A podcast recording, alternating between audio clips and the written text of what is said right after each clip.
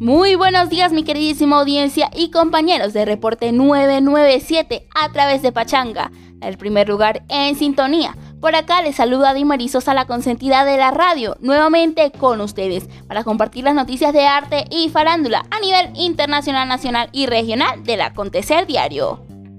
Tenemos que la escritora J.K. Rowling, mejor conocida por la saga de Harry Potter, es tendencia por la polémica en las redes sociales por su nuevo libro titulado Troubled Blood,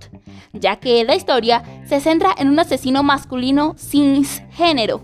que se disfraza de mujer para asesinar a sus víctimas femeninas. Los activistas y personas de la comunidad transgénero señalan que este libro tiene una trama anti-trans que podría ser perjudicial para la comunidad